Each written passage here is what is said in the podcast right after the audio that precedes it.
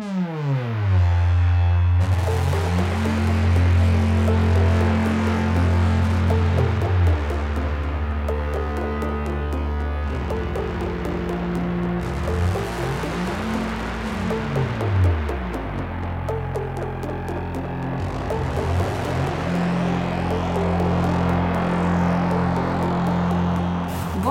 Bienvenue dans cette 58e émission du Bibliomaniacs. On est très contente d'être chez Eva aujourd'hui. Merci Eva de nous accueillir. Mais merci à vous d'être venu jusqu'à moi. Mais on peut dire presque comme d'habitude en fait, parce que dès qu'on peut, on enregistre chez toi maintenant. Euh, je suis euh, malheureusement sans Amandine aujourd'hui. Nous sommes sans Amandine, qui a eu des problèmes pour nous rejoindre euh, puisqu'elle vit plus loin. C'est celle qui vit le plus loin. donc c'est dommage. On aurait aimé avoir son avis, mais elle nous a tout de même livré un coup de cœur qu'on vous donnera à la fin. Bonjour Léo. Bonjour. Ça va Léo? Très bien. T'as vu, je change tout. Amandine n'est pas là. J'explore. Euh, on vous remercie beaucoup pour, pour vos retours sur les dernières émissions. On n'a pas toujours le temps, on essaye de tenir sur 1h, 1h10 de toujours les donner, mais on essaye de vous répondre. Euh, on a eu un avis sur le site, ce qui arrive de moins en moins, puisque vous nous parlez plutôt sur Facebook ou sur Instagram. On a eu un avis de Zissou sur le, sur le site, qui avait lu le manteau suite au conseil de Léo. Et elle a eu beaucoup d'émotions à cette lecture. Cette écriture forte et poétique l'a fait vibrer. Elle a été aussi très sensible à ce qu'on a peu évoqué. Pour elle, le roman aborde la fin d'un amour, la fin d'une relation entre euh, l'héroïne, enfin la narratrice et son amant, ou en tout cas une relation dans laquelle ils n'arrivent plus à se rencontrer. Et c'est aussi peut-être pour ça que ces deux personnages sont parfois peu incarnés. Ça rend cette impression d'étrangeté de l'autre à la fin d'un amour, cette sensation qu'il s'échappe. Et sinon, elle trouve aussi super qu'on fasse des conseils de podcast parce que c'est souvent difficile de se repérer dans la multitude. C'est vrai que là, il en, il en, il en est un par jour, je crois, un nouveau podcast. C'est hyper foisonnant. Quand on a commencé, il y en avait presque pas. Alors que nous, on était là en 2014. on est des vieilles de la vieille et c'est vrai que j'essaye de tenir le rythme. Eh, mais d'ailleurs, il y en a énormément. D'ailleurs, c'est nos 5 ans. Ah oui. On a commencé à enregistrer en février 2014. C'est vrai et tout à fait magnifique Eva ce que tu viens de dire. C'est vrai. Euh, ça m'a perturbé, mais Zissou s'est aussi euh, régalé avec euh, les deux saisons d'au service de la France. Décidément, ah, c'est ta fan, voilà. euh, et elle a écouté aussi le premier épisode d'un podcast à soi et c'était super intéressant. Et ce podcast s'ouvre d'ailleurs sur une citation du livre de Lola Lafont. Nous sommes les oiseaux de la tempête qui s'annonce qui est pour elle le plus beau roman qu'elle a lu ces dernières années. Elle pique ma curiosité. Donc je suis allée directement l'ajouter dans ma liste. Et moi je lis les livres de ma liste parce que ma liste n'est pas très longue. Donc j'ai bon espoir de le lire très bientôt. Merci beaucoup. Parce que moi j'ai une très grosse liste et une très grosse palle de livres que je ne lirai jamais. voilà. Euh, moi, je vais parler d'une amie, Sylvine, qui nous écoute depuis Bruxelles. Et elle nous écoute d'une façon spéciale, parce que quand elle dit quelque chose, elle va vérifier si on en a parlé. C'est comme ça qu'elle nous écoute. Et donc, elle a lu le, quand même le dernier maïs de Kerangal sur euh, nos conseils en, au détour d'une mission. Et elle va bientôt découvrir Réparer les vivants qu'elle n'avait pas lu. Ce qui est euh, magnifique de ne pas encore avoir lu Réparer les vivants, je trouve. Elle a beaucoup de chance, parce qu'elle va pouvoir le découvrir et elle euh, pensait euh, aller voir nos avis sur la SERP. Donc elle a tapé Philippe Génada sur notre site. Et qu'a-t-elle trouvé? Philippe Génada sur le canapé qui parlait avec nous de littérature et qui mangeait des cookies et qui mangeait des cookies. Euh, mais donc c'est c'est vraiment magnifique quoi. Donc c'est une belle surprise et vous devriez rattraper cette émission si c'est pas fait. Sylvie nous dit qu'elle a très hâte de lire dans les angles morts. Ça, c'est sur le, le groupe Facebook. Et Catherine, que ferions-nous sans Catherine sur le groupe, nous rappelle, me rappelle, puisque c'est moi qui ai commis cette erreur, que ce n'est pas dans Girls qu'une femme inspirante vit au milieu des cactus, pour celles qui ont écouté la dernière émission, mais dans les règles d'usage de Joyce Maynard, un livre dont on avait également parlé. L'hypothèse qu'il y ait deux femmes inspirantes qui vivent au milieu des cactus me semble faible, donc je pense qu'elle a raison et qu'il s'agit bien du livre de Joyce Maynard. Donc que ferions-nous sans toi, Catherine? Merci. Et merci, Catherine. Des lectrices, des, auditrices attentives, lectrices aguerries, c'est beau. C'est magnifique. Parfois, l'audience euh, nous dépasse. On va commencer aujourd'hui avec le roman Les Heures Rouges de Lénie Zumas aux presses de la Cité, avec une traduction de Anne Rabinovitch. Euh, on va poursuivre avec Tess d'Uberville, un classique de Thomas Hardy, de une traduction de Madeleine Roland. Et on va finir avec le dessert. Alors j'ai oublié de noter la traductrice, excusez-moi. En ah, plus elle est excellente. Euh, alors c'est un homme. Ah, un il s'appelle ah. Jean-Charles Khalifa. D'accord. Merci beaucoup. Merci Internet. Et merci, et, merci à lui pour sa traduction. merci à lui, on en parlera effectivement. Euh, Léo, tu nous parles des heures rouges? Oui, donc Les Heures Rouges est un roman qui se déroule dans un futur proche aux États-Unis. Euh, donc les, euh, les États-Unis ont voté une loi qui interdit l'avortement dans tout le pays, dans les 50 États. Euh, les femmes qui veulent se faire avorter essayent de passer au Canada, mais en gros le Canada les arrête à la frontière et les renvoie aux États-Unis où elles risquent des peines d'emprisonnement assez lourdes. Et il y a également une autre loi en préparation euh, qui, euh, qui va interdire l'adoption euh, à toutes les personnes qui, qui ne sont pas mariées, voilà, qui ne vivent pas en couple hétérosexuel et, et mariés. Voilà. Donc on va suivre, euh, alors on va, on va, l'intrigue va se dérouler dans une petite ville de l'Oregon et on va avoir quatre personnages féminins dont les points de vue vont alterner tout au long du roman. Donc on a d'abord euh, Roberta qui est euh, professeure d'histoire dans un lycée et qui écrit donc également une biographie, donc la biographie d'une exploratrice polaire des îles Féroé Ivor Minervoudottir, je crois. Si j'ai quand même super forte pour te rappeler de noms, euh, voilà. Des noms improbables, mais j'aime bien les, minorités un peu islandaises, nordiques, euh, voilà. Bref, hein, donc euh, on va va également lire des bribes de cette biographie hein, tout au long du roman, c'est pour ça que j'en parle. Et puis donc ça c'est le Roberta, donc le premier personnage. Deuxième personnage, Mathilda, qui est une adolescente d'une quinzaine d'années, qui va se retrouver enceinte et on verra donc euh, quelle décision elle va prendre par rapport à la poursuite de sa grossesse. Ah non, j'ai oublié, pardon, à propos de Roberta, j'ai oublié de dire que son désir le plus cher était d'avoir un enfant. Mm. Et comme elle était célibataire, elle devait justement passer par une insémination artificielle. Donc on suit ses tentatives euh, d'insémination, voilà, de PMA. Mm. Et, euh, et euh, comme, euh, comme la loi sur l'adoption va bientôt passer, il y a quand même une certaine urgence, puisque bientôt elle ne pourra plus, euh, plus adopter si ses tentatives de procréation échouent.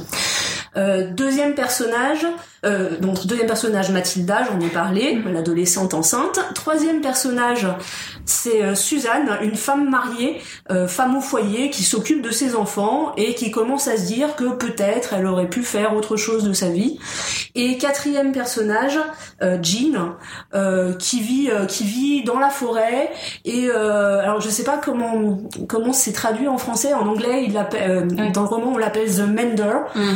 Alors, elle est, pas. Oui, voilà, qui répare la, la rebouteuse, mm. une guérisseuse. Une guérisseuse, voilà, c'est le mot que je cherchais, merci. Euh, donc euh, oui, elle, elle soigne. Euh, il y a beaucoup de femmes qui viennent la voir pour être soignées avec des remèdes à base d'herbes, très mm. très en, en, communion avec la nature, etc. Et évidemment, donc le mode de vie de cette femme et les, les remèdes qu'elle qu'elle préconise ne sont pas du goût de tout le monde. Mm. Euh, et on va voir également ce qui va advenir de ce personnage-là. Et tout ça sans note. Admiration euh, absolue. Je sais pas si c'était très clair. Mais... elle, a un prompteur derrière moi. oui, je triche. Hein. Eva, qu'est-ce que t'as pensé des heures rouges, toi? Alors, au début, j'ai eu un petit peu de mal à rentrer dans le livre. Je trouvais qu'il y avait une narration qui était quand même euh, assez particulière, mais on m'avait prévenu, puisque ce livre avait été dans la sélection euh, L et n'avait pas été retenu. Et effectivement, j'ai vu des échos qui étaient assez mitigés, justement, par rapport à ça, en me disant on a eu du mal à rentrer, à rentrer dans le livre. Donc, j'ai vraiment eu un petit peu peur au début. Et puis bah, finalement, au fur et à mesure euh, de l'histoire, je suis vraiment euh, rentrée dans l'intrigue et c'est un livre qui m'a euh, qui m'a vraiment intéressée.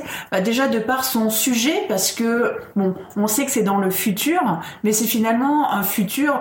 c'est pas de la science-fiction, c'est quelque chose qui semble qui semble plausible en tout cas. Et, euh, et puis je me suis aussi euh, attachée aux au personnages, enfin à la plupart euh, des personnages. Effectivement, j'ai trouvé que le personnage de Roberta était vraiment un personnage très intéressant. Je rebondis sur ce que tu disais, Coralie, tout à l'heure dans l'introduction où tu parlais des la relation dans les règles d'usage avec un peu la figure de femme, mm. mentor, tutélaire, etc.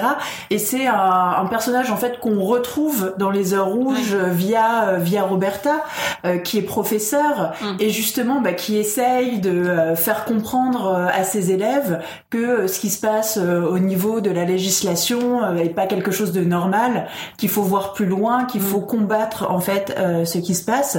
le personnage de Mathilda aussi, j'ai trouvé j'ai trouvé très intéressant. Le personnage de la sorcière, puisque quelque part c'est une sorcière aussi, m'a vraiment interpellée. Moi, c'est sur le le personnage en fait de Suzanne que j'ai eu un petit peu de mal. Je comprends tout à fait ce qu'a voulu faire l'auteur de présenter un peu quatre euh, finalement c'est un peu des archétypes mm. des archétypes euh, des archétypes de femmes et j'ai trouvé qu'en fait le personnage de Suzanne était finalement enfin à mes yeux en tout cas le moins travaillé mm. en fait bon c'est une femme effectivement euh, femme au foyer qui s'ennuie un petit peu avec son mari avec ses enfants mais voilà je pense qu'il aurait pu prendre un peu plus de hauteur un petit peu plus d'ampleur et j'ai trouvé que c'était la, la partie en fait du roman qui était qui était un peu la, la, moins intéressante. Mais en même temps, voilà, je comprends aussi pourquoi mm. euh, l'auteur l'a mise, euh, euh, l'a mise dans, dans le roman. Euh, non, enfin, vraiment, c'est un livre auquel j'ai, j'ai bien, euh, j'ai bien accroché, que j'ai trouvé facile d'accès, intéressant. Il pose aussi beaucoup de questions. Finalement bah, sur le droit des femmes, euh, sur aussi le, le désir de maternité, le désir d'enfant. Euh, J'avais lu une, euh, une interview effectivement de Ledni euh, Zoumas, euh, enfin qui expliquait pourquoi en fait elle avait créé ce personnage et dans quel contexte elle l'avait écrit. Enfin voilà, j'ai trouvé que en tout cas c'était un, un, roman qui se qui se tenait bien, qui était quand même assez assez alarmiste, mais sans en faire des tonnes non plus, et, et vraiment moi qui m'a accroché jusqu'au bout et qui m'a qui a généré des questions, ce que je trouve toujours intéressant durant une lecture. Tout à fait. T'es d'accord, Léo? Alors je suis un peu partagée moi par rapport à ce roman. Effectivement, donc euh, les questionnements qu'il suscite sont très intéressants. Euh, les thèmes abordés euh, évidemment sont sont tout à fait d'actualité. donc avec Coralie, on avait entendu l'auteur hein, en parler au festival America. Donc Lenny Zumas est une femme passionnante, elle est très intéressante. Mm. Euh, je suis un peu plus mitigée par rapport à ses qualités euh, d'écrivain. Mm. Euh, moi, je trouve que la construction avec les, les quatre pardon, personnages finalement ne fonctionne pas très bien. En fait, enfin pour moi, ça n'a pas vraiment fonctionné. J'ai trouvé le rythme très haché. Euh, j'ai trouvé que l'écriture, dont j'ai lu en anglais, n'avait rien d'exceptionnel non plus. C'est un roman dans lequel j'ai quand même eu du mal à rentrer, même si, encore une fois, tous les thèmes abordés sont quand même abordés avec pertinence. Mm. Mais au niveau des personnages, alors effectivement, Robert, Roberta est un personnage assez intéressant, assez complexe je suis beaucoup moins convaincue en fait par les trois autres. Mathilda, l'adolescente, je l'ai trouvée sympathique, mais finalement c'est un personnage qui apporte pas grand chose. Enfin la problématique de l'adolescente enceinte, euh, c'est quelque chose qu'on a quand même relativement l'habitude de voir. Mais je pense que c'est un faire, c'est un peu un faire valoir, un pendant par rapport à l'histoire de Roberta, parce que leurs deux histoires voilà, elles s'intriquent en fait. Voilà, Je, suis d'accord. Mais c'est pour ça le personnage de Mathilda finalement, c'est un personnage traité très profondément. Mais c'est pas traité très profondément. C'est un personnage utile mm. en fait. Voilà. Mm. Euh, alors le personnage de Suzanne, moi, euh, pour moi, présentait absolument aucun intérêt, même si dans les angles morts. Non mais c'est ça. Voilà. Des personnages de femmes au foyer qui s'étiolent, mm. qui, subissent un peu le quotidien. On en a vu aussi d'autres en littérature qui, à mon avis, ont été mieux euh, mieux traités. Je suis d'accord. Mm. Et puis euh, Jean, la sorcière, euh, j'ai été un peu déçue aussi par les parties les parties qui la concernaient. Euh, encore une fois, bah, le, personnage en soi est pas inintéressant, mais euh, je trouve que ça peine quand même à, décoller, à passer au stade supérieur. Donc dans le roman, il y a eu des passages qui m'ont beaucoup plu, mais euh, mais il manque pour moi quand même une unité et un peu plus de profondeur au niveau euh, au niveau des, des personnages. Euh, et puis alors c'est louable effectivement d'avoir gardé quand même une certaine sobriété sans être c'est quoi ce bruit? C'est la cafetière qui dit coucou, je marche. Voilà, c'est. cafetière. Toi, tu as ton frigo et parfois ton horloge. Non, et oui, et j'ai surtout mon voisin qui vérifie régulièrement si la perceuse fonctionne. Et moi, j'ai la cafetière qui fait coucou, j'existe. Voilà. on continue l'émission, on coupe pas. Donc, excuse-moi. Je sais plus ce que j'ai Tu parlais de sobriété. Oui, donc euh, une certaine sobriété où effectivement, euh, finalement, c'est un futur très très proche, mais qui est tout à fait plausible. Je pense que enfin aux États-Unis, on a déjà pas mal d'États où on n'est pas loin du tout de, de la situation décrite dans le roman. Et, euh, et, ici, c'est vraiment présenté comme comme un état de fait, sans sans en faire des caisses non plus. Donc ça, c'est plutôt appréciable aussi. On a on a un constat, voilà, la situation est ce qu'elle est, et on va suivre des personnages sur sur des sur des choses presque banales finalement, mm. mais euh, mais sans qu'il y ait de péripéties euh, excessives. Euh, bah d'ailleurs.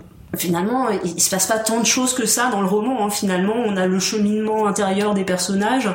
Il n'y a pas de gros retournement de situation. Ça reste assez linéaire. Et puis donc il y a euh, mais ça je trouve ça intéressant, et c'est intéressant voilà de dire de dire finalement comment une, des lois en fait des décisions peuvent, impacter la vie impacter la banalité d'une vie en fait oui, oui c'est ça mm. Et puis donc le personnage de l'exploratrice polaire, euh, les, passages, euh, les passages qui lui sont consacrés sont assez courts, mais mm. euh, moi ça m'a quand même intéressé. J'ai trouvé qu'on découvrait par bribes cette histoire-là, et j'ai presque regretté qu'on passe pas plus de temps, plus de temps avec elle, mais c'est plutôt bien fait, je trouve. Le oui, les, les, des paragraphes très mm. courts qui reviennent comme ça régulièrement dans le roman, où on découvre un autre personnage féminin qui a aussi eu euh, à souffrir euh, quelque part de, de, la société patriarcale euh, et du, de la place qu'on voulait bien accorder aux femmes au 19e siècle en l'occurrence. Et ça, moi, ça m'a plutôt plutôt bien accroché. Euh, je suis assez d'accord, peut-être un peu moins mitigée que toi, même si je vois tout ce que tu dis, euh, Léo. J'ai pris un vrai plaisir à lire euh, à lire ce livre, Les Heures Rouges. Euh, j'avais comme toi assisté avec toi d'ailleurs à, la conférence euh, de l'Enizuma. C'est c'est vrai que j'avais l'impression de lire le livre d'une amie, euh, même si évidemment nous ne sommes pas amis. Mais ça m'a, je pense, donné un a priori extrêmement positif qui m'a porté parce que même si j'ai vu les ce que tu dis, euh, j'ai trouvé, ça m'a bien captivé. J'ai trouvé que les scènes étaient très réalistes. J'ai trouvé que euh, cette prof de d'histoire qui voulait un enfant été euh, ce qui m'a plu, c'est parce que actuellement dans le, dans, on entend de plus en plus de femmes et je trouve ça très bien qu'ils veulent pas d'enfants, expliquer qu'elles veulent pas d'enfants et qu'on arrête de les embêter. Et, euh, et, je trouve ça bien parce que dans ce livre-là, euh, on, on, montre à quel point c'est viscéral, que c'est pas des raisons forcément. Dès qu'on explique, dès qu'on essaye d'expliquer pourquoi on veut un enfant ou pourquoi on n'en veut pas, on, se cherche des raisons qui n'en qui n'en sont pas réellement. Parce que je pense que c'est viscéral. Moi, si on veut un enfant ou qu'on n'en veut pas, au, départ c'est un truc. Euh, c'est un faisceau de raisons et, euh, et là elle le montre bien c'est que cette femme là elle a tout pour ne pas vouloir d'enfant elle est indépendante, elle est un télo, elle est passionnée et tout, et quand même ça la, ça la bouffe d'en vouloir un, parce qu'elle a même pas dans une situation où elle peut facilement en avoir. On lui souhaiterait de pas en vouloir, et pourtant quand c'est là, euh, c'est là quoi. Mais c'est un peu ce qu'a dit Mona Chollet en fait, en disant que finalement, euh, quand on écoute les arguments euh, des gens qui veulent pas d'enfants et des gens qui en veulent, parfois en fait avec le même contexte et les mêmes arguments, il y en a un qui en veut et il y en a un qui en veulent pas quoi. Oui, oui, voilà, c'est ça. Et je trouve qu'il n'y a pas d'argumentaire dans un sens ou dans l'autre, dans l'autre, elle montre que c'est un état de fait, que même quand on a, on peut se demander ce qu'aurait été la vie sans en avoir, mais c'est des questions qui sont euh, insolubles et je trouve que ce livre le, montre bien. Euh, c'est un truc profondément féminin le rapport à la maternité, qu'il y en ait une ou qu'il n'y en ait pas, ou qu'il y en ait une qu'on veut pas. Enfin, moi, je trouve que c'est des thèmes euh, très intéressants. Et par contre, la construction avec quatre personnages, où finalement, comme disait Eva, elle a utilisé le terme d'archétype, on a un petit problème parce que comme justement chacune représente quelque chose, euh, on a, on attendrait peut-être plus de profondeur avec des contradictions à l'intérieur de chacune.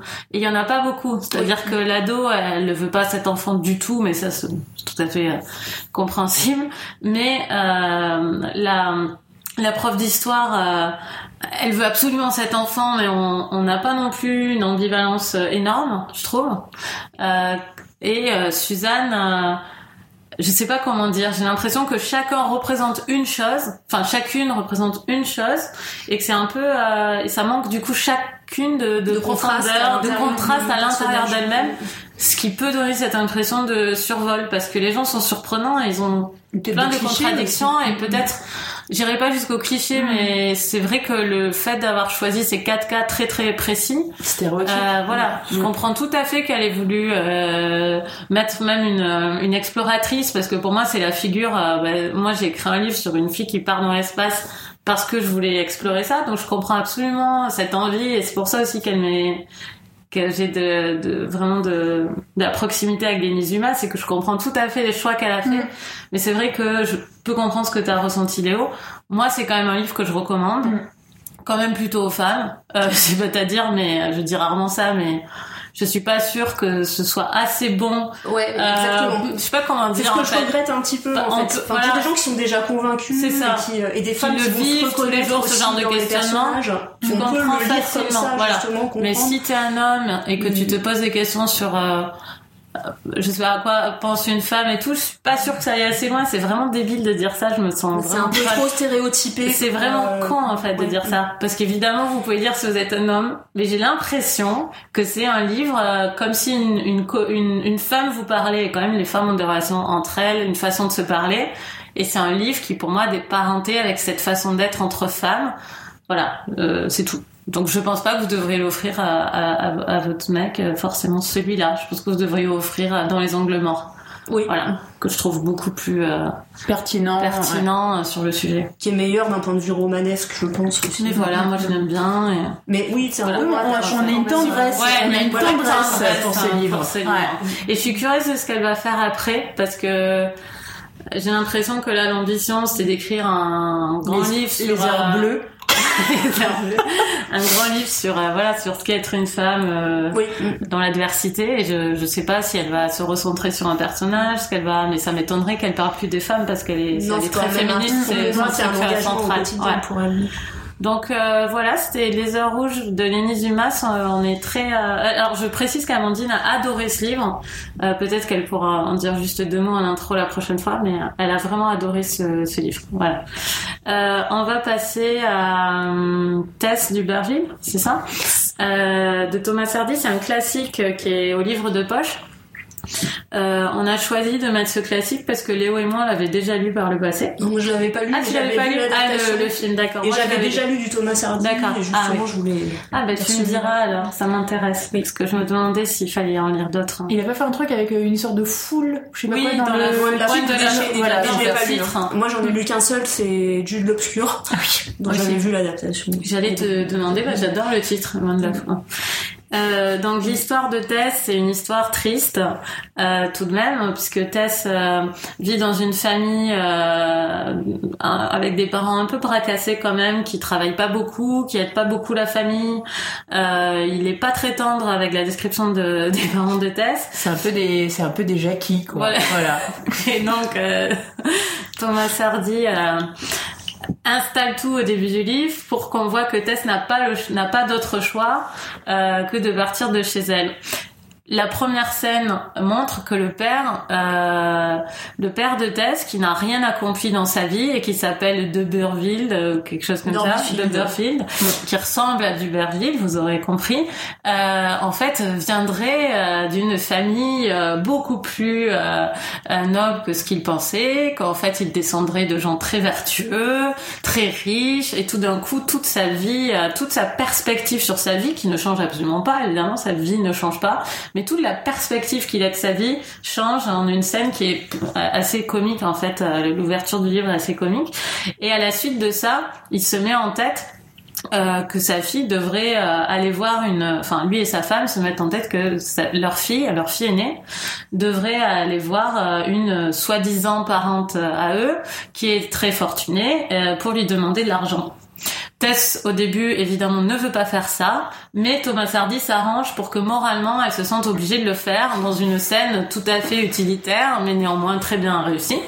Et euh, Tess, donc, se, se trouve obligée d'aller chez cette, euh, cette vieille tante, au manoir. Voilà.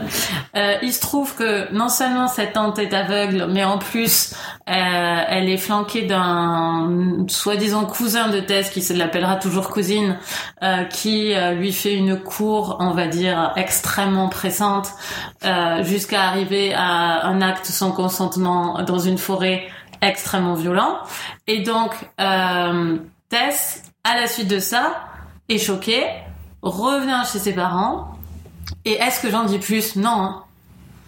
À la suite de ça, il y aura une autre. J'ai peur d'en dire plus parce que quand même, voilà. Et après, il va se passer plein de choses qui auront des conséquences. J'ai envie de dire, et je parle depuis longtemps, après j'arrête, j'ai envie de dire qu'il se passe beaucoup plus de choses que dans mon souvenir dans ce livre. Voilà, il se passe beaucoup de choses. Eva, est-ce que t'as aimé Tess d'Uberville Eh ben écoute, euh, oui Coralie, euh, j'étais j'étais bien contente qu'on le mette à l'affiche parce qu'effectivement, moi j'avais je, je voyais je voyais un petit peu l'histoire mais d'assez loin puisque j'avais entendu parler euh, du film avec Natasha Kinski mais sans le voir et effectivement je m'étais je m'étais dit tiens, ça serait sympa un jour de lire ce livre, mais comme je lis peu de classiques et que j'ai pas beaucoup de bandes passantes, ça aurait pas été forcément ma priorité. Donc j'étais contente de pouvoir le lire pour euh, Bibliomaniacs, mais je m'attendais quand même à un pavé un petit peu difficile d'accès et alors, Oh mais c'est oh, ultra facile. Ah oui, euh, non, franchement, il est Non non, il est là en page. N'ayez pas peur, je dis juste qu'il est apparemment on m'a dit qu'il était écrit petit. Et il est écrit tout petit dans l'édition livre de poche. Moi j'ai lu en numérique en fait. Euh, franchement, j'avais 500 500 pages en numérique que j'ai lu vraiment très très vite. Et donc voilà pour les gens qui ne connaîtraient pas trop, qui n'ont pas l'habitude de lire des classiques, etc. Je tiens à les rassurer, c'est un livre euh, qui est extrêmement accessible et facile à lire. Il y a une vraie fluidité euh, les phrases sont plutôt euh, bien tournées, elles font mouche, elles sont euh, pertinentes. Et franchement, malgré tous les malheurs, enfin parce que vraiment le sort s'acharne sur la pauvre Tess. Enfin, c'est quand même un livre qui reste assez plaisant à lire mm. quelque part. Donc effectivement difficile de ne pas aimer Tess, qui est une sorte de, de fleur vertueuse qui grandit dans du fumier. Hein, c'est un petit peu, c'est un petit peu ça.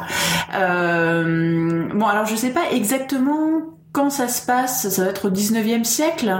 C'est Victor. Oui, je pense c'est époque victorienne. Je crois qu'on parle de Victoria à un moment donné. Plutôt vers la fin du 19e, mais je, je, je, dirais ça aussi. Euh... Ils prennent le train. Ils prennent le train. Oui, ils prennent le train, c'est vrai. Euh, ben, quoi dire que, oui, enfin, c'est une histoire, euh, c'est une histoire qui m'a tenue en haleine parce qu'on a envie de savoir ce qui va arriver à Tess et on a envie qu'elle s'en sorte aussi, qu'elle arrive à sortir de ces situations euh, compliquées, euh, la tête haute. Et c'est vraiment un livre, euh, c'est vraiment un livre qui m'a beaucoup plu. Enfin, je trouve qu'au niveau psychologique, au niveau psychologique, au niveau description de la société, enfin, il est vraiment, il est vraiment très intéressant. Euh, moi, il y a quand même un petit truc qui m'a un peu euh, gêné, c'est euh, la fin. Je trouve que la fin, elle arrive comme un cheveu sur la soupe. J'ai pas vraiment compris comment euh, Tess en arrive finalement à cette situation euh, euh, inextricable. Enfin, je trouve que c'est pas très très bien expliqué en fait. Ah, et enfin, pas gêné. Moi, j'ai trouvé que ça. Je comprends tout. Ouais, moi aussi. moi non. Enfin, moi, j'ai pas ah, compris. Je me suis dit, enfin, il y a un moment donné, enfin là où les choses ont l'air un petit peu de, de s'arranger. Enfin, j'ai trouvé que ça tombait, que la, la dernière partie en fait, c'était un, un cheveu sur la soupe et j'ai envie de dire mais mais Tess mais Tess enfin. Et, j'ai trouvé ouais que la fin c'était une espèce de, fin un peu euh, symboliste euh, à laquelle j'ai pas du tout adhéré. Ah. c'est rare en fait que j'accroche pas complètement à, une fin que propose un, auteur. Mais là j'avais vraiment envie de la réécrire en disant non non Thomas non.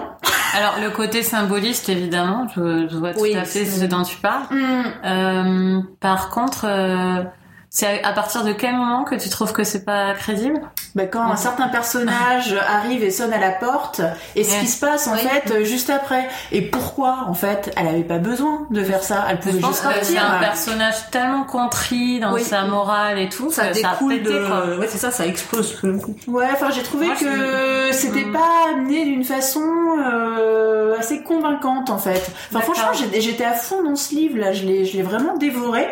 Et je suis arrivée à la fin j'ai fait oh ben non quand même D'accord. Mais sinon, c'est vraiment un classique. Euh, c'est vraiment un classique que je recommande. Et j'ai j'ai beaucoup aimé euh, la plume de Thomas Hardy. J'étais vraiment très très agréablement surprise parce que ça reste un roman classique, mais je trouve qu'il est écrit d'une façon euh, relativement moderne. Enfin, mm. j'avais pas l'impression que c'était un livre qui avait, je sais pas, 150 ans. Et effectivement, je serais intéressée pour en lire d'autres mm. parce que ouais, j'ai trouvé cette plume vraiment très accessible, très agréable, très plaisante. Il y a toujours des petites pointes d'humour. Il y a des descriptions qui sont euh, vraiment euh, ultra pertinentes. Ouais, et puis il est tout à fait omniscient. Il va donner des, des il va faire des remarques sur.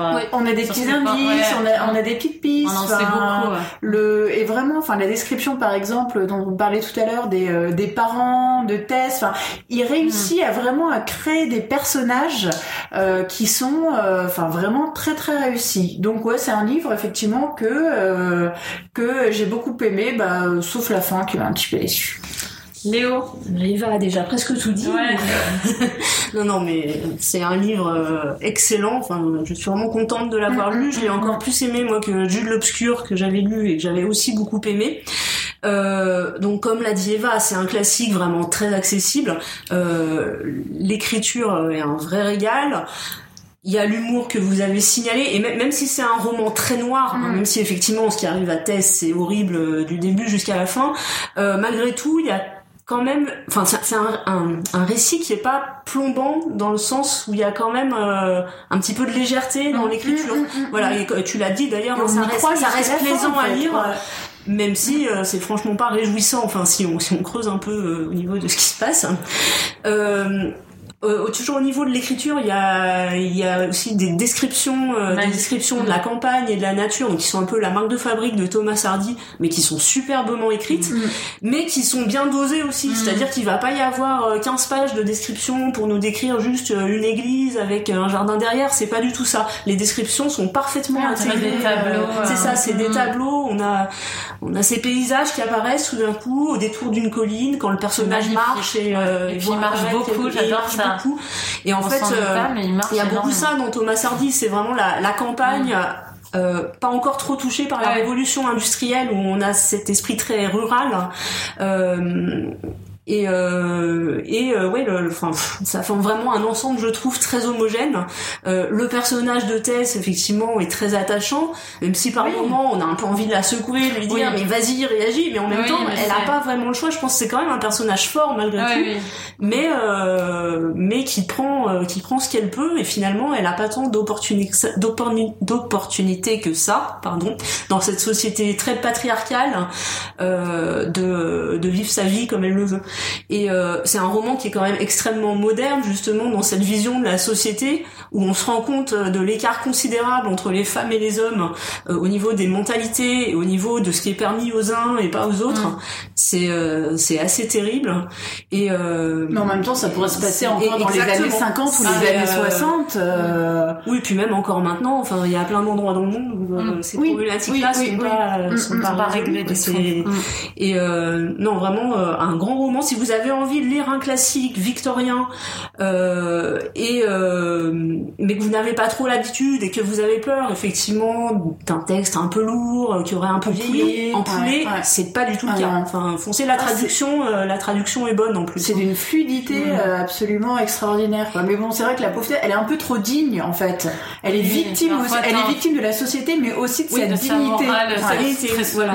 après, c'est quelqu'un d'intelligent aussi. C'est une fille qui, qui aurait voulu être euh, institutrice, qui est quand même éduquée et euh, et euh, elle voit que sa mère euh, devrait arrêter de faire des enfants. Oui, voilà, c'est ça. Elle est très lucide hein. finalement. C'est ça qui est, qui est, incroyable dans ce Oui, parce qu'il y a déjà les théories malthusiennes. Oui, oui. Et euh, donc suite à ça, j'ai revu du coup le film de Polanski qui est absolument extraordinaire, hein, que j'avais pas mal oublié parce que je l'ai vu il y a très longtemps, mais qui est une excellente adaptation du roman, qui est magnifique d'un point de vue d'un point de vue visuel, qui est bien interprété. Et Polanski, quoi qu'on puisse penser de lui par ailleurs, a parfaitement saisi la le propos, le propos, oui. Mm, mm, c'est mm. Euh, extrêmement bien fait. Et j'ai prévu de voir aussi l'adaptation en mini-série par la BBC avec Gemma Arterton, qui est plus récente, mais j'ai pas eu le temps, donc euh, ce sera pour la semaine prochaine. Ouais, tu nous diras, tu nous diras. Oh bah j'ai quasiment rien à ajouter. Euh, c'est c'est un livre, c'est un livre que j'ai lu avec énormément de plaisir. je l'avais lu à la fac dans un cours sur sur la littérature, sur enfin sur les femmes dans la littérature victorienne. Et euh, c'était un cours passionnant. Et je me rappelle plus de la dissertation que j'avais écrite sur Tess, mais en tout cas, je me rappelle que j'avais aimé ce livre à l'époque. Et euh, c'est vrai que c'est un livre étonnant. Alors évidemment, Thomas Hardy est quand même de son époque. Oui. Il faut pas le lire avec euh, nos yeux de maintenant. Enfin, si, il faut le lire avec nos yeux de maintenant et se rendre compte à quel point les... quand même certaines choses maintenant ne pourraient plus être écrites heureusement, parce que tout en étant euh, très très, euh, je trouve quand même un féministe pour son époque, Oui. parce qu'il montre euh, ce que doit subir une femme. Juste pour s'en sortir un tout petit peu quoi hein, même pas euh, avoir la grande vie hein, mais juste euh, et c'est quand même très très euh, difficile. Et quand même de temps en temps il fait des petites remarques sur ce que serait l'esprit d'une femme sur les limitations des femmes etc donc évidemment c'est pas un livre progressiste d'aujourd'hui. Il faut juste voilà faut prendre faut en le compte voilà, faut resituer dans son contexte une fois resitué dans son contexte, c'est un livre extrêmement passionnant. Euh, euh, moi, j'ai été extrêmement proche de Tess.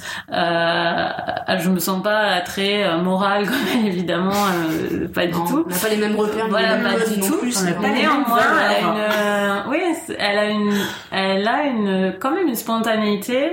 Euh, on sent que l'amitié qu'elle noue avec les, les gens avec qui elle travaille, puisqu'il est énormément question de travail Oui, aussi dans le, dans le livre. hein. Travail à la ferme, Voilà, Thomas champs, Hardy, la je trouve, décrit très très bien les conditions de travail. Ça fait penser à Zola parce qu'il a C'est une naturaliste. fa- voilà, c'est très naturaliste. Il a une façon très très précise euh, de dire ce qu'il en est. Je me rappelle d'une d'une scène avec de la pluie. Il décrit très très bien ce que ça fait de de ramasser des navets. Je crois que c'est des navets, de ramasser des navets sous une pluie qui n'arrête jamais en fait, euh, qui te glace les os euh, toute la journée et que quand même, et c'est aussi pour ça que le livre arrive à trouver une joie, c'est que même en faisant ça, les femmes discutent entre elles, nous des amitiés, il y a une camaraderie.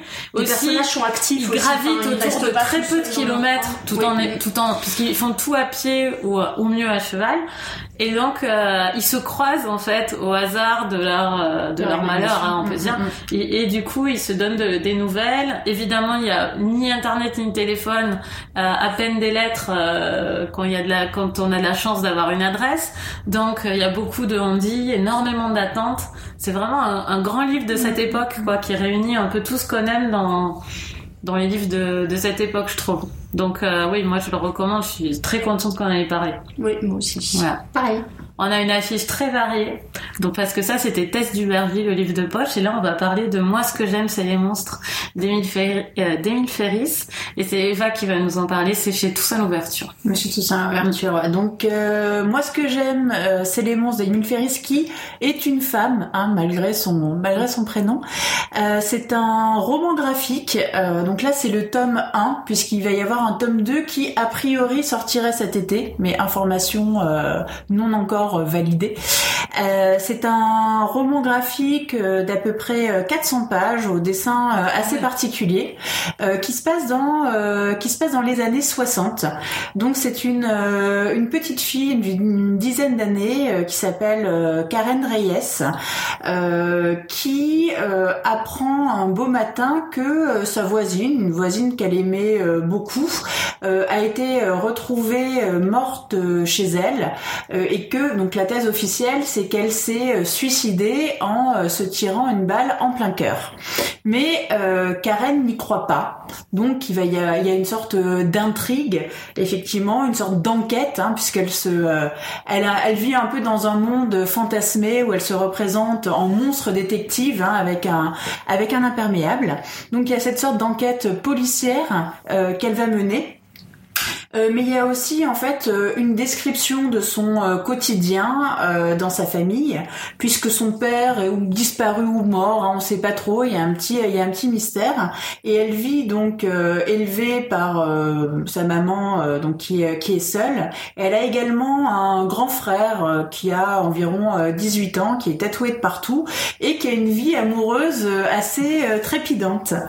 Et puis aussi par euh, l'intermédiaire de, de flashbacks en fait, puisque euh, elle va récupérer des cassettes audio où euh, sa voisine, donc décédée Anka euh, Silverberg, raconte sa jeunesse. Donc par une série de, flashbacks via ces cassettes audio, on va découvrir en fait l'enfance et la jeunesse d'Anka. Donc Anka est juive et d'origine allemande. Elle a grandi avec une mère prostituée et donc une vie assez une vie assez particulière. Et donc bah, quand arrivent les nazis au pouvoir, en tant que juive et prostituée, elle fait partie bah, de deux catégories de personnes qui vont être persécutées par le gouvernement en place. Donc voilà, il y a un petit peu, euh, il y a un petit peu ces trois plans effectivement. Donc euh, l'enquête policière, le euh, d'Anka, et puis aussi le quotidien de de Karen, qui est une petite fille euh, mal dans sa peau, qui sent qu'il y a des choses un petit peu bizarres qui se passent autour d'elle, qui qui elle-même est un peu une une freak en fait, qui est un peu mise à l'écart parce que euh, elle est à moitié euh, latino euh, par son père, parce que elle est amoureuse de son ancienne meilleure amie, et puis parce que bah voilà physiquement et par son goût en fait pour pour les monstres, pour les comics, etc. Bah elle fait pas partie vraiment des filles populaires de l'école. Voilà. Eh bien, eh bien, euh, Léo, qu'est-ce que tu en as pensé? Euh, Je rappelle que ce livre, c'est pas pour te mettre la pression du tout, mais ce livre a eu euh, le prix à Angoulême, donc euh, on en parle un peu après tout le monde, mais voilà, si vous n'êtes pas habitué à lire de la BD, allons-y. Donc Léo? oui, donc alors déjà, première remarque, c'est un très très bel objet. Mm. C'est un album qui est magnifique et moi au départ je l'ai acheté pour ça. Je l'ai acheté euh, juste avant qu'il sorte en français en fait, puisque moi mm. je l'ai acheté en version originale. Euh, c'est vrai que c'est un album qui m'a tout de suite fait envie. Le livre est beau et les dessins ont quelque chose de très intrigant. Alors euh, après, les dessins, seront pas forcément du goût de tout le monde. Euh, alors c'est, Émile Ferris dessine très très bien. Enfin, elle maîtrise parfaitement ce qu'elle fait. Il faut savoir quand même que c'est des dessins au stylo bi avec euh, avec des, euh, des traits euh, voilà des traits qui sur un cahier en fait, sur un donc la, la mise en page. En fait, c'est la, la, la, mise en page du, de l'album, c'est le journal de, de Karen, hein, donc la jeune adolescente, et donc voilà, il y a une mise en page un peu un peu désordonnée, alors qui reste quand même très structurée hein, sur l'ensemble de l'album. On arrive très très bien à s'y retrouver, mais c'est pas euh, c'est pas quelque chose de très classique. Mmh. c'est pas forcément quelque chose qu'on a l'habitude de voir. Donc c'est vrai que moi dès le début ça m'a interpellé. J'aime bien un petit peu les ovnis euh, mmh. euh, pour les romans graphiques. c'est vrai que c'est ça aussi qui fait l'originalité de l'ouvrage.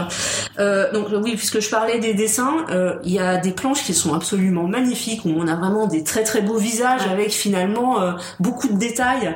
Et malgré cette technique un peu grossière entre guillemets au stylo on arrive à des ah, dessins qui sont d'une finesse incroyable, une complexité, une complexité, voilà, enfin avec des expressions de visage qui sont superbement rendues.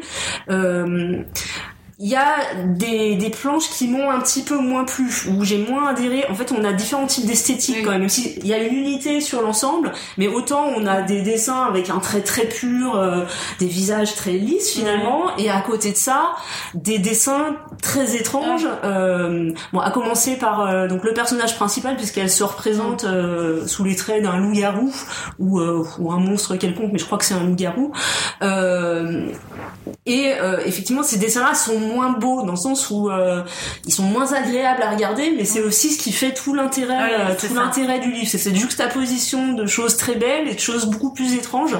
Et euh, et il y, a aussi euh, des, euh, des, des, couvertures de, de magazines, donc avec des euh, des des, Très pop, des histoires, voilà, c'est ça, mm. avec des, des espèces de, de séries Z, mm. des, des affiches de films aussi d'horreur de l'époque, euh, très original. Il y a aussi dans le livre plusieurs visites au musée avec des tableaux qui sont reproduits. Ah, c'est magnifique. Je, crois que ça fait partie des choses que j'ai préférées dans mm. dans le livre. En fait, c'est donc son frère hein, qui est passionné d'art et qui lui apprend à regarder les tableaux, qui lui explique un peu la symbolique de, de tout ça. Et la façon dont c'est fait dans, dans le livre est, est incroyable. Hein. Euh, voilà. Après, donc euh, moi, c'est vrai qu'au départ, j'avais quand même un petit peu peur de pas m'y retrouver, de pas arriver à le lire vraiment. Et en fait, on s'habitue très très vite à cette mise en page euh, particulière. On s'habitue vite au style des dessins.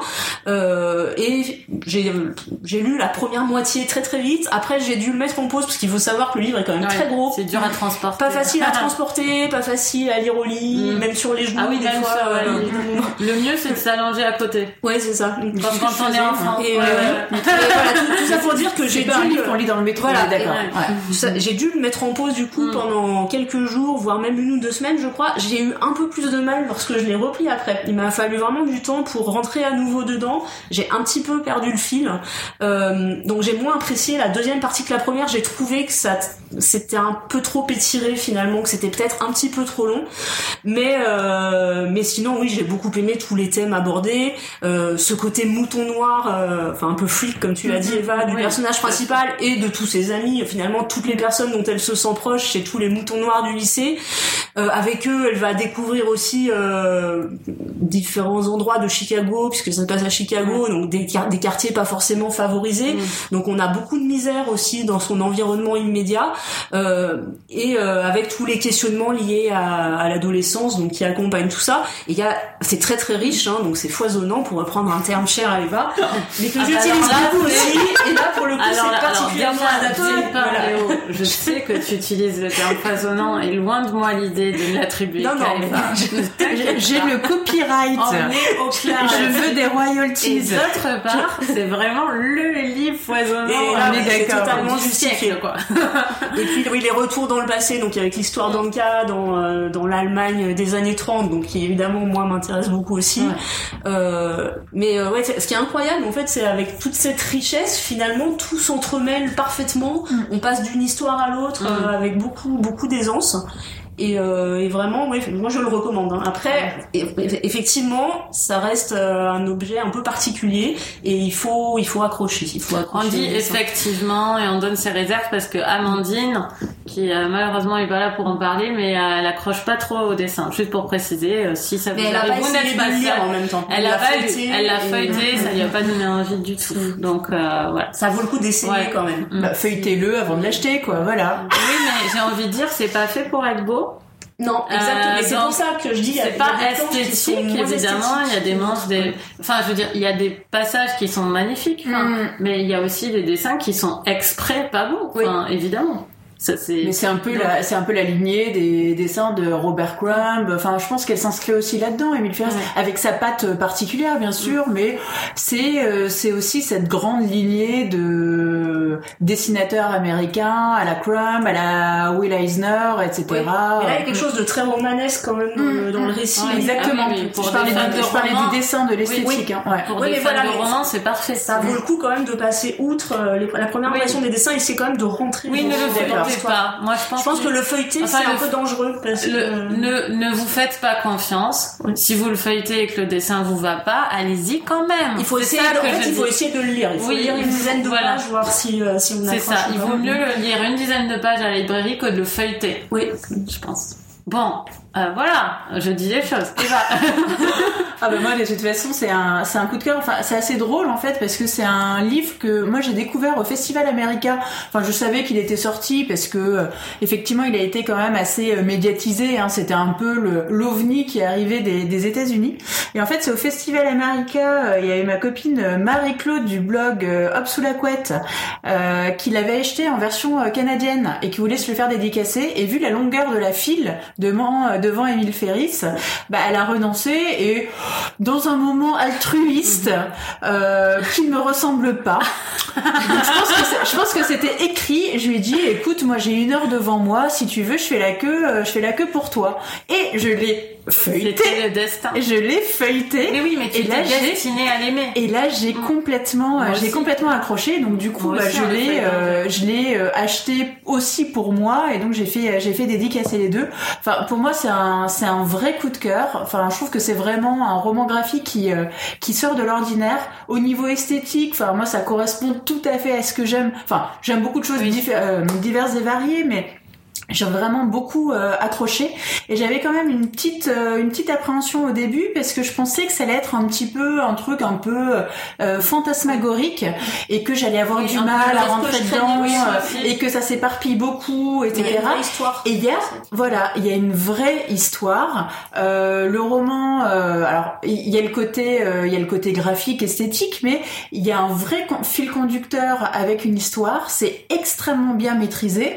On a envie d'en savoir savoir plus sur cette enquête policière. Qu'est-ce qui est arrivé à Anka euh, Est-ce qu'elle s'est suicidée ou est-ce que quelqu'un l'a tuée et pourquoi Il y a plein de mystères aussi autour de la dans la famille de, de Karen. Hein. Euh, il y a des trucs un petit peu louches euh, qui se passent dans l'immeuble. Et puis le personnage de, de Karen en lui-même, je trouve que c'est un personnage vraiment de euh, de petite fille un peu décalée mm. qui est extrêmement attachant. Enfin, c'est aussi un beau roman, un beau roman sur l'adolescence, c'est un beau roman d'apprentissage. Et j'ai aimé le côté un peu Beautiful Losers en fait, où effectivement elle, elle se représente, elle se voit en fait comme un monstre. le mec qui la protège à l'école, c'est une sorte de Frankenstein version noire. Euh, son frère, il est couvert de tatouages, alors qu'à l'époque, dans les années 60, enfin ça se faisait pas du tout. Enfin, tous les personnages sont vraiment euh, décalés, mais ça fonctionne vraiment super bien. Et donc, enfin, l'objet livre en tant que tel, il est vraiment, je trouve exceptionnel. Enfin, j'ai adoré les dessins, euh, l'intrigue est top, les personnages sont attachants. Enfin, moi, j'ai vraiment, euh, j'ai pas de réserve en fait sur ce livre. je pense que c'était un livre qui me correspondait vraiment parfaitement. Effectivement, je me suis pas lassée parce que je pouvais pas le prendre avec moi dans, dans le métro, il rentrait pas dans mon sac, donc je le lisais que le soir et je lisais 50, 100 pages, un peu tous les soirs. Et, euh, et franchement, j'ai qu'une hâte, c'est que le tome 2 euh, sorte pour pouvoir le lire. Enfin, je l'attends vraiment avec, euh, avec impatience. Moi, je n'avais qu'une hâte. J'ai rajouté des louanges, des louanges, mais je n'avais qu'une hâte. Une hâte, c'était de pouvoir euh, me remettre à lire ce livre. Euh, mmh. Moi, il me manquait en fait. Oui, il me manquait vraiment. Ce qui est le critère absolu des bibliomaniacs. Ouais. Euh, c'est, je, je, me voyais en train de le lire le soir. J'étais contente à l'idée que j'allais le lire le soir. Il fallait pas m'embêter. Donc, c'était, c'était une super, super lecture. Et je voudrais dire, enfin, j'ai, je, deux choses que vous n'avez pas dites j'ai adoré parce que j'avais l'impression qu'on était vraiment dans, dans, dans, la ville, dans le musée. Et dans la ville, on entendait presque le bruit du métro de Chicago avec toutes ces structures en métal.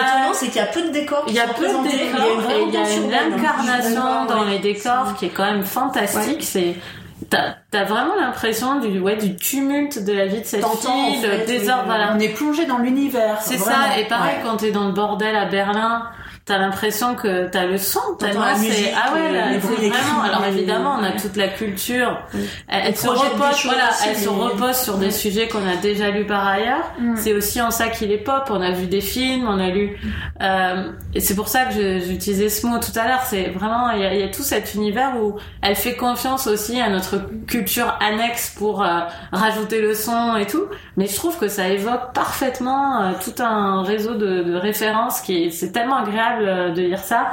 Et aussi, je trouve merveilleux que, enfin, moi j'ai l'impression que c'est une, une une jeune fille qui a écrit ce livre.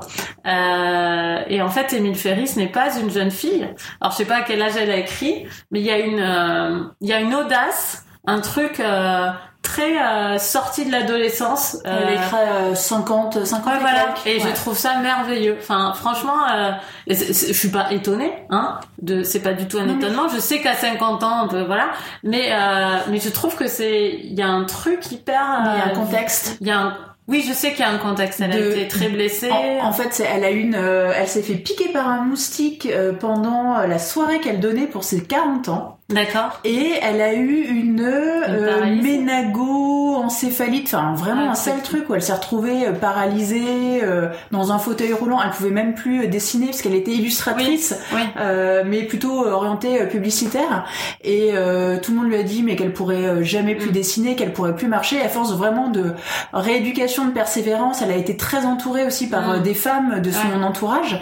Et en fait, du coup, quand elle a pu récupérer l'usage de sa main, l'usage de ses jambes euh, elle a changé de vie en fait. Elle a fait des études ah d'art. Ah, et en fait, je pense, que, je pense que le côté euh, jeune fille, c'est aussi que pour elle, enfin, c'était année zéro.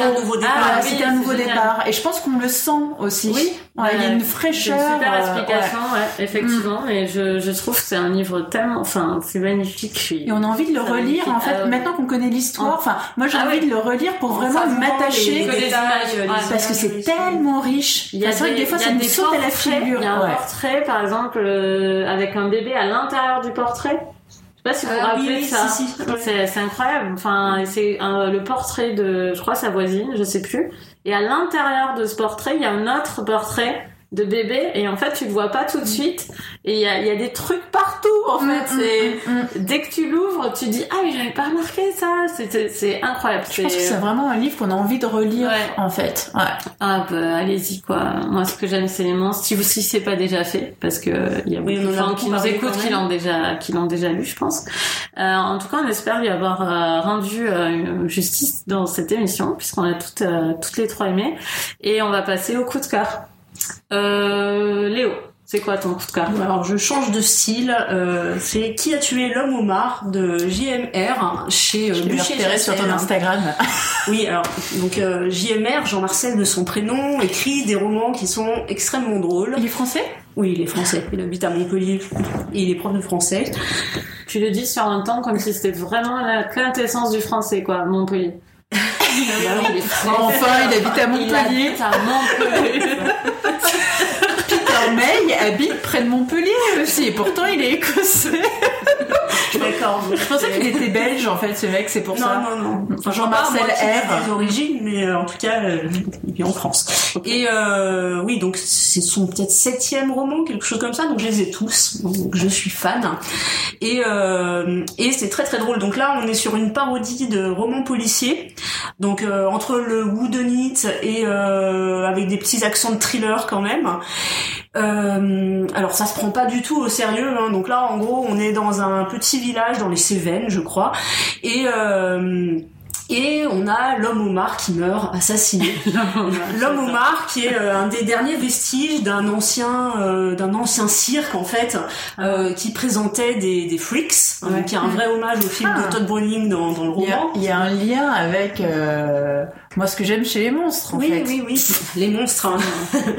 et donc voilà, il y a un meurtre et puis euh, une enquête, donc avec euh, des gendarmes qui sont dépêchés sur place pour trouver le coupable et euh, qui vont se retrouver euh, dans un environnement très euh, très villageois où tout le monde connaît tout le monde, tout le monde dit du mal de tout le monde, des ragots et la narratrice qui est euh, tétraplégique et euh, qui se Comme déplace Émile entre Ferris. Ouais, bravo. Il manque une petite batterie, Ouais. une petite cymbale. Non, alors là, elle, oui, elle est vraiment tétraplégique, sans espoir de, de guérison. Et donc, elle se déplace en fauteuil roulant et elle communique via euh, son petit ordinateur portable, puisque elle a juste un doigt qui n'est pas paralysé, ce qui lui permet, euh, ce qui lui permet de taper. Donc, évidemment, c'est de l'humour noir, euh, c'est euh, bon, c'est du second degré. On est en droit de pas accrocher à ce genre d'humour, mais moi, Ça envie. fait beaucoup, beaucoup Mm, rire. Mm. Franchement, c'est bien écrit dans ce style-là. Euh, Il y a, enfin tout, tout est bien maîtrisé. Il y a quand même une intrigue qui se tient derrière. Alors après, voilà, c'est pas euh, c'est pas de la philosophie clairement, hein, mais malgré tout, on peut aussi lire euh, lire un roman qui se tient avec une vraie histoire, avec un début et une fin. Et euh, c'est très politiquement incorrect, donc moi c'est surtout ça qui Ouais. m'amuse. Et puis il y a pas mal de références aussi, euh, bon à la fois des références culturelles et aussi euh, et aussi bah tous les petits travers de la société actuelle qui sont un peu pointés du doigt de façon assez subtile sans, sans trop insister. Et euh, moi je trouve ça absolument savoureux. Et, euh, et si vous avez envie de rire un bon coup, ce qui est pas ce qui est quand même assez rare avec les romans finalement, bah découvrez les livres de JMR chez Bûcher Chastel. D'accord. Eh ben c'est pas mal. Mais alors du coup je viens de changer de coup de cœur. Ah Euh, ouais, parce Comme que ça, le le tien était pas assez désopilant. Ouais, bah non, c'est sûr que Désopilant c'est le terme. Merci le mien Eva. était pas du tout désopilant. mais C'était Vigile. Euh, euh, je sais plus comment s'appelle l'autrice. Diam Euh, Zetoun. Voilà, donc c'était pas du tout désopilant.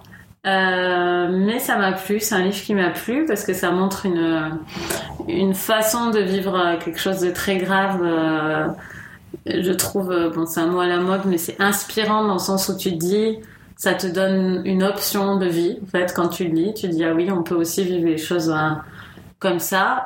C'est l'histoire de, c'est un vrai, c'est un récit réel. Euh, puisque euh, l'autrice a sauvé son mari euh, d'un- d'une crise cardiaque. Elle lui a fait un massage cardiaque qui est extrêmement bien décrit, euh, avec la voix du, du type au- du pompier au téléphone qui, le, qui la garde motivée euh, parce que c'est hyper épuisant de faire un massage cardiaque.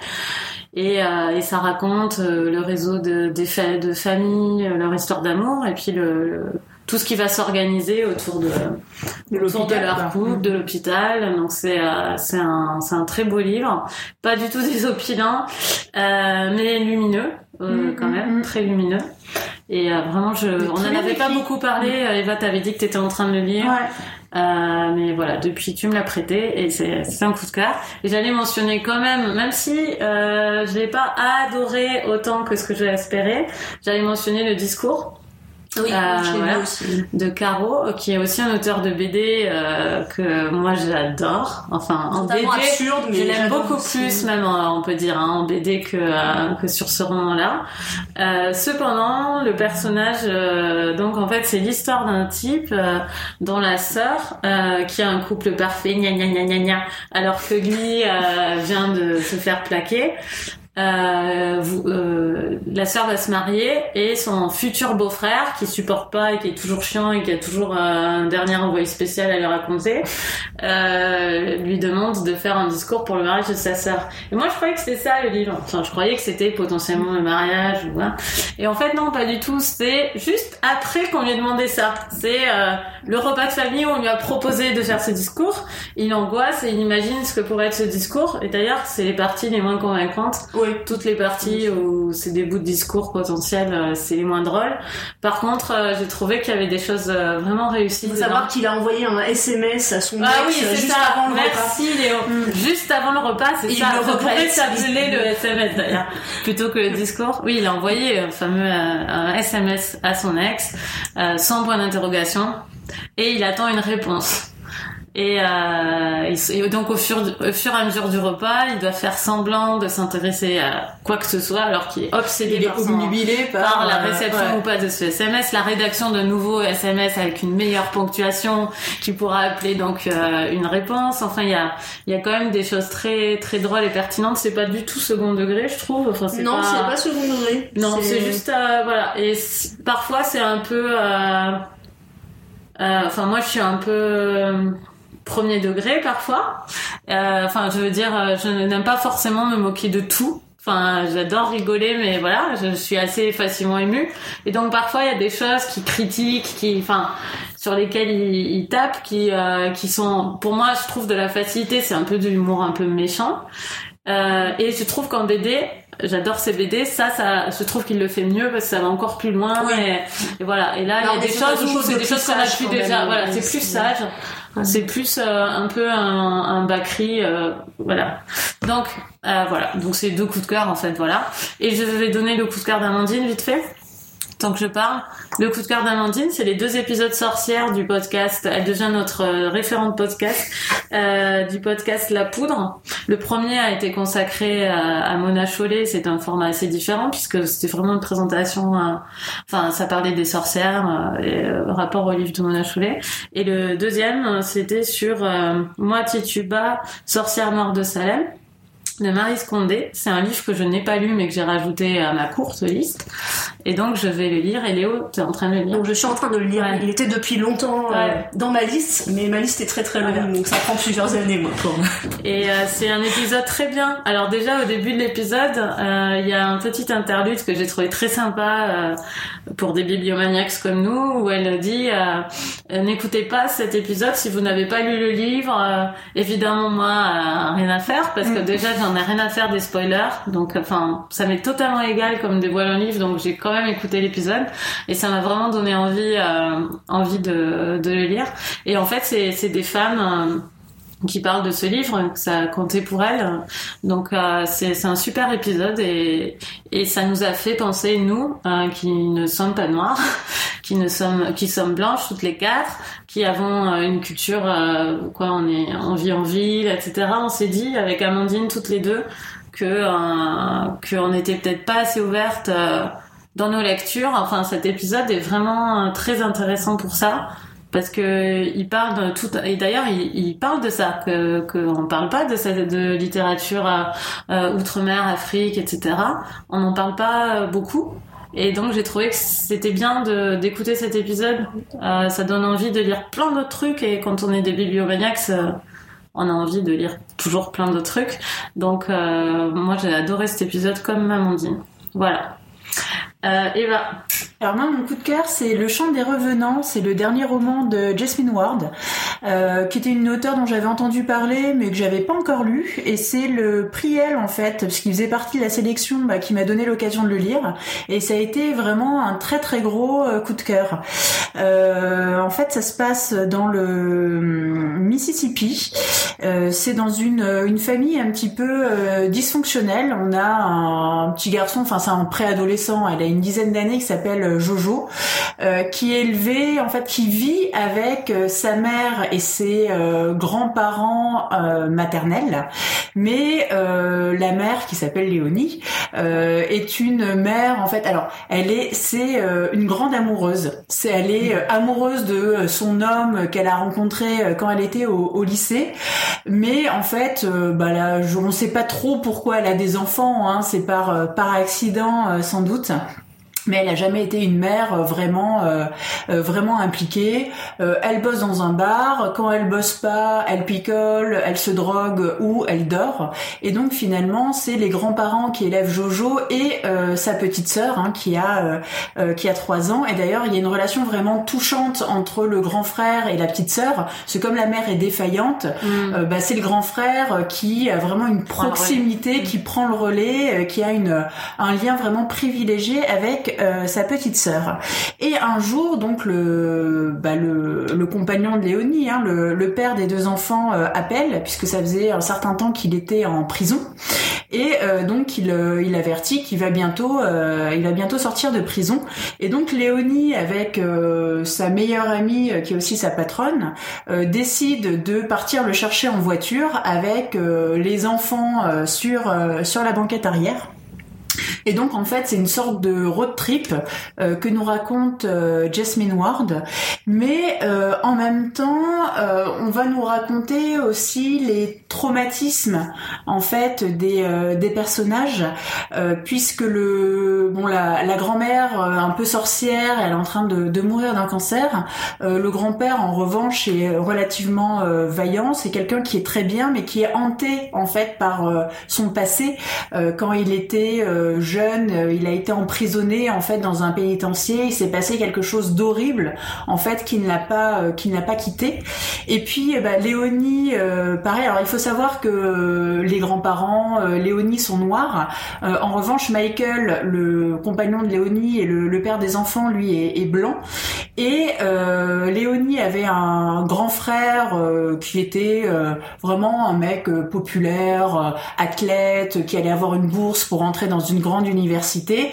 Et euh, voilà il y a eu un drame c'est un petit peu les le, contexte est un petit peu flou on sait pas vraiment ce qui s'est passé mais euh, il est décédé en fait quand il était lycéen. Et pareil enfin c'est vraiment quelque chose qui l'a euh, qui l'a traumatisé. Et en fait les, les traumatismes en fait des, des personnages sont représentés sous la forme de fantômes. En fait ce sont ah. des ce sont des spectres qui apparaissent avec toute une interaction des dialogues, etc. Et c'est vraiment un livre, il y a une écriture qui est magnifique, qui est vraiment euh, puissante. Les personnages sont vraiment très très bien, ils sont attachants, hein. même dans leurs failles, même Léonie qui est une mère défaillante, en même temps, bon, on comprend ce qui s'est passé dans son passé, euh, c'est une grande amoureuse, enfin, elle a une relation avec son avec son mec qui est vraiment euh, très très fort et on peut pas la on peut pas la haïr, on peut pas la maîtriser la mépriser cette cette femme. les enfants si pareil, surtout Jojo, sont absolument euh, extraordinaires.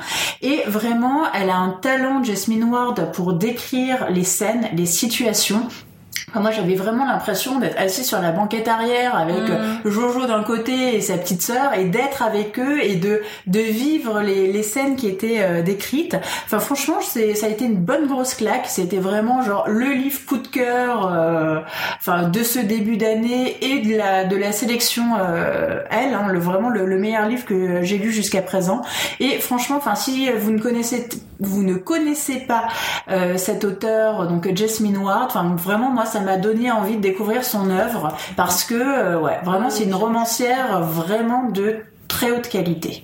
Eh bien, ça donne envie. Mais je crois qu'elle avait écrit un, un, truc autobiographique aussi, je crois, les moissons, les moissons funèbres. Les moissons funèbres, ça. doit être ça. ouais, euh, ouais, ouais, tout à fait. Elle a écrit effectivement un récit autobiographique et sinon c'est des romans. Il y en a un qui s'appelle Bois quelque chose. Euh, enfin vraiment, c'est. Euh... Je pense que c'est vraiment une auteure euh, à suivre, à découvrir. Ah. Et je crois qu'elle a eu deux fois le National Book Award ah aux États-Unis et c'est la seule auteure. Et elle est jeune, elle est jeune encore. Hein. Enfin, elle est jeune, elle doit avoir ouais 40 ans peut-être. Et elle a eu deux fois ce prix, qui est le truc jamais vu en fait aux États-Unis. Ah oui, donc euh, c'est une référence quand même. Hmm. Eh ben, ça donne envie. Euh, on va parler. Euh, oui, je dis de quoi on va parler le mois prochain. Oui, demande après. comme d'habitude, en fait, je vois On va parler de Lucy in the Sky de Pete Fromm, qui est maintenant dans la collection poche de Gallmeister Totem. On va parler de l'empreinte de Alexandria Marsano Lesnevich chez Sonatine. Et on va parler d'une éducation de Tara Westover chez Lattès euh, et voilà, et on va en parler surtout avec Amandine, qui sera de retour. On l'espère. Qu'est-ce que vous êtes en train de lire? Bah, moi Tituba, ah oui, euh, Sorcière noire de Salem, de Marie Scondé. Et tu devrais écouter le, podcast. et j'ai pas précisé, je m'en veux, que Amandine avait mis euh, ses podcasts en relation avec des heures rouges, puisque ces podcasts qui sont des hors-séries en quelque sorte de la poudre sont consacrés aux sorcières en fait. Oui. Voilà. Euh, c'est de temps en temps, ils font une hors-série sorcière, donc c'est assez chouette comme idée. Eva Moi, je lis le dernier roman euh, d'Arnaldur Indridason qui s'appelle Ce que savait la nuit. Hmm. Et moi, je lis euh, L'invité de Simone de Beauvoir que j'avais toujours pas lu. Et c'est un peu, c'est un peu Amandine devait être là, mais on aurait pu en parler, je suppose, puisqu'elle adore, elle adore ce livre. Euh, pour le moment, je suis pas complètement emballée. J'ai un peu de mal à rentrer dedans. Je suis même pas sûre de ne pas switcher, en fait, si je suis honnête. Tu nous en diras plus à l'épisode prochain.